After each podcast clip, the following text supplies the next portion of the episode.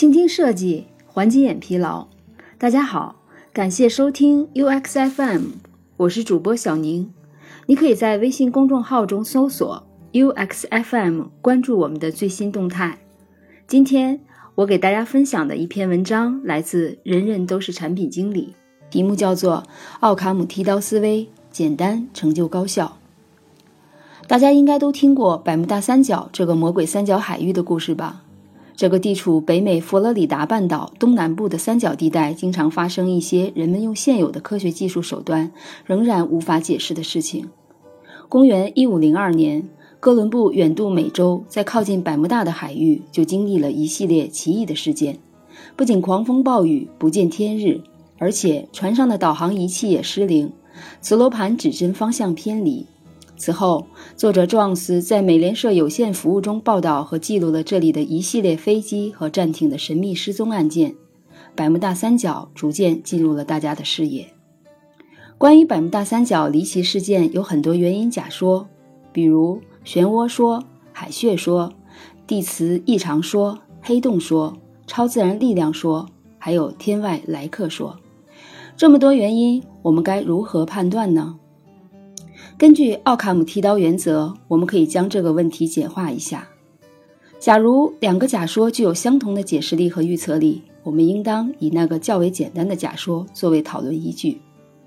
比如，有人认为百慕大三角海底有外星人基地，当我们需要用这个思维去解释问题的时候，就需要先预设一个前提：外星人真的存在，并且他们还在地球，在百慕大三角的海底建立了一个外星人基地。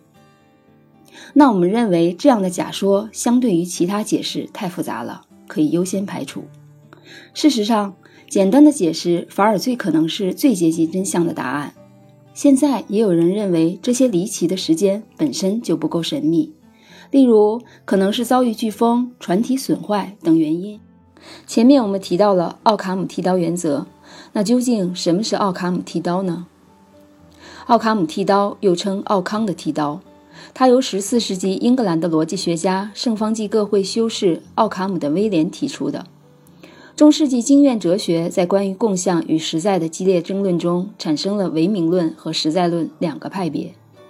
唯名论否认共相具有客观实在性，认为个别的感性事物才是真实的存在，共相只是一个主观的名称；而实在论认为共相具有客观实在性，是事物的本质。经验事物是对共相的模仿和分有。奥卡姆的威廉是唯名论者的代表人物，反对以托马斯·阿奎那为代表的实在论。奥卡姆剃刀原则其实是他关于本体论简化的原则。他对于共相和实在的讨论非常厌烦，于是提出了“如无必要，勿增实体”的说法。他只承认确实存在的东西，没有确实根据的实体都应该被剔除。奥卡姆的威廉说。没有任何东西应该没有理由被假定，除非它是不证自明，或者可以通过经验得知，或者通过圣经权威知晓。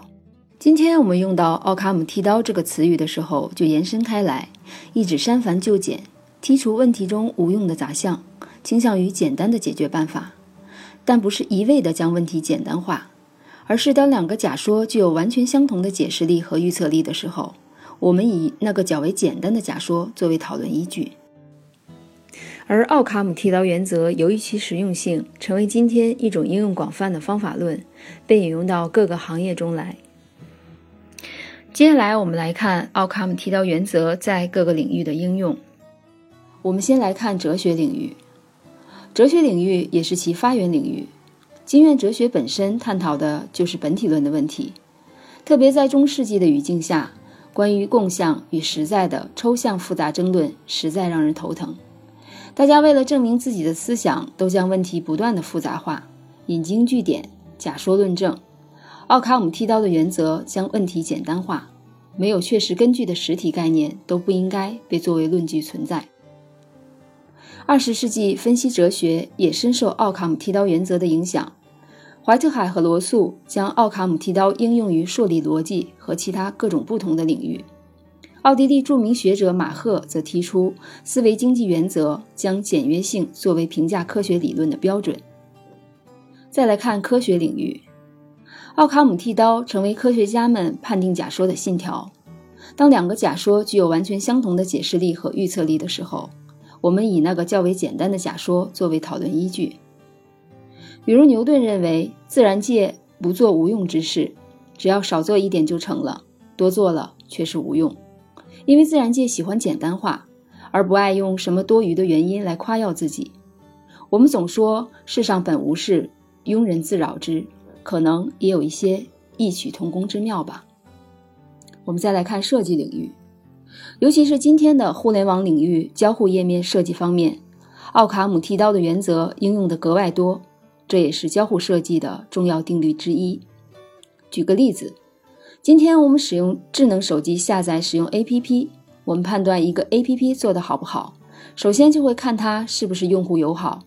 把我们假设成一个从未使用过智能手机的白板儿，但是由于 APP 设计友好，我们也能通过图形文字相对流畅的使用 APP。那我们就认为这个 APP 的交互页面做的比较友好。这种用户友好的具体设计过程中，就需要注意很多的要素了。比如，尽量少的点击次数，无关的内容不要放置来干扰视线，文字的段落和图片都要清晰明了。我们来看无印良品这个品牌，它在中国非常的知名，在国内也备受追捧，价格也并不便宜。那为什么这么多人会喜爱这个品牌呢？这与它的品牌理念不无关系。从产品的设计上看，无印良品追求的是简洁和实用。不必要的装饰通通都没有，力求抓住这个产品最本质的功能。同时，它的选材和设计都是极其简约的。在品牌传播上，无印良品也很少做广告，即使做广告，整个风格也是极其简约的。正如它所呈现出来的视觉效果一样，颜色也都是以黑白灰这样的自然的颜色为主。所谓大音希声，大象无形。这样自然素雅和简洁的风格，反而得到了消费者的心。相对于其他品牌拼命的在产品上增加元素，找各种方式营销的风格，无印良品这也可以说是一种反套路了吧？用奥卡姆剃刀剔除各式花里胡哨的装饰，鸡肋无用的功能，只保留产品最核心的功能。除了无印良品，我们还可以从今天其他品牌或者事物上找到印证，比如苹果。简单音乐节、北欧简约风、性冷淡风等。再来看管理学领域，在管理学领域，奥卡姆剃刀的原则应用的也很广泛。今天我们身边企业枝干脉络都极其庞大，上市公司、五百强企业等等，需要管理动辄数以万计的员工遍布全球。庞大的组织架构、众多的员工、愈加复杂的流程，对当今企业的管理工作提出了更高的要求。被誉为科学管理之父的弗雷德里克·温斯洛·泰勒是科学管理的创始人。他提出了科学管理的理论，核心就是提高劳动生产率，通过科学的管理、标准化的工作，将所有人的职责明确化。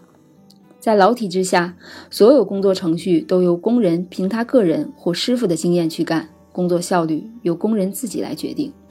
在泰勒之前，企业并不是像今天一样流水化办公的。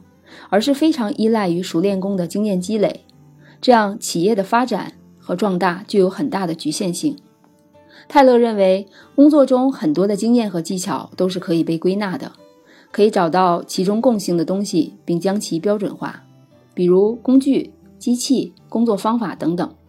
这样每一个工种的工序和对应的流程就非常的清晰，多样的标准都被统一化，无关的干扰项被剔除。科学管理就有据可依。今天很多组织在快速的发展中，组织架构变得越来越复杂，流程也越来越精细。一个创业组织在快速的发展过程中，会不断的做加法，增加越来越多的规章制度、流程步骤。管理者也很容易迷失在加法的概念中，将管理组织和流程看得太过重要。当然，流程制度是很重要的。但是日积月累，效率很有可能会被拖累。原本可以快速解决的事情，需要层层上报、多级审批，这样反而可能会对一个企业的判断和快速决策产生负面影响。这时候，管理者就需要注意重新思考管理方法，围绕企业需求重新去梳理管理方法，适度管理，为管理做做减法。大道至简，奥卡姆剃刀原则其实也就是帮助我们返璞归真，拨开干扰信息和无关信息，简单看问题。最后，我们来看看生活、学习和职场方面。奥卡姆剃刀对于我们今天的生活、学习和职场都有很多的借鉴意义，可以帮助我们理清思路、专注思考，更好的生活和学习。互联网高速公路迅速发展的现代，信息高度碎片化，我们每天都在通过各种各样的方式接收各类的庞杂信息，但是很难深入去钻研，大多都是浅尝辄止。我们也很难将这些碎片化的信息有效的串联起来。组合成有效的知识。我们每天花在手机上的时间，大多都在接收这些庞杂的信息，更加需要关注和有效利用自己的时间，刨除无关信息，深度思考，避免沉溺在信息海中，人云亦云，没有个人独立的思考和观点了。生活中也是一样。今天我们常常用到“断舍离”一词，YouTube 上也有很多博主会专门分享他们的生活中的断舍离。分享他们如何通过断舍离更好的生活。我们平时可能总会留着很多无用的东西，不管是瓶瓶罐罐，或者是超市的塑料袋，是快递的包装盒，或是不再穿的衣服，总会下意识留下来，觉得可能有一天会用到，丢掉也很浪费。时间久了，这些东西就会成为我们生活的拖累，除了占据了大量的空间以外，并没有发挥任何的作用。这时候，其实就需要我们静下心来思考，到底哪些东西是真正有用的，将不需要的东西扔掉，或是将它们给真正有需要的人。这样一番断舍离，也会让我们的生活变得更加简单和轻松。关于处世哲学，奥卡姆剃刀不仅仅可以用到我们的学习和生活中，甚至可以用到人生的处世哲学上去。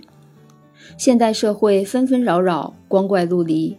高速发展的社会带来的快节奏生活，使整个社会都弥漫着一股无法言说的焦虑感。